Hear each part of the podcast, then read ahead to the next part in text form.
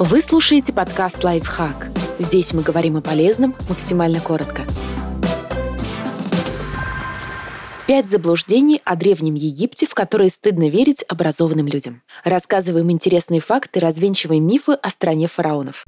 Книга мертвых – пособие по египетской некромантии. Настоящая книга мертвых – это сборник погребальных песнопений и руководств по изготовлению мумий. Также там указывается, как усопшему вести себя в мире мертвых, чтобы боги Анубис, Осирис и Маат были к нему благосклонны, и как дойти до суда богов в целости и сохранности, избежав потусторонних опасностей мумифицировали только фараонов и знать. Мумифицировались не только цари и вельможи, а вообще все, кто хоть как-то надеялся на перерождение. Разве что бедняки вместо строительства пирамиды и каменных саркофагов выбирали простые захоронения и деревянные ящики пирамиды наполнены хитроумными ловушками. В реальности, сколько археологи не раскапывали гробницы, ничего подобного они там не находили. Ни ловушек, ни ям со змеями, пауками, крокодилами и скоробеями-людоедами. Как бы они выживали в гробнице тысячелетиями. Ни вырывающихся копьев и летающих стрел. Арбалет тогда еще не придумали.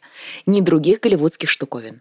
Но сфинкса отстрелили солдаты Наполеона. Это не более чем байка. Нос отвалился гораздо раньше. Точно невозможно сказать, когда, но на рисунках датского путешественника Луи Нордена, сделанных в 1755 году, сфинкс уже запечатлен без него. Наполеон же родился в 1769 году, так что он точно не при делах.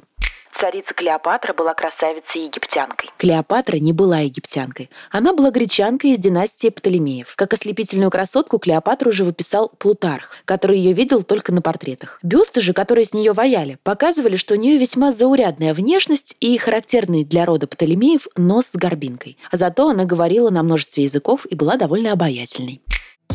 Подписывайтесь на подкаст «Лайфхак» на всех удобных платформах. Ставьте ему лайки и звездочки. Оставляйте комментарии. Услышимся!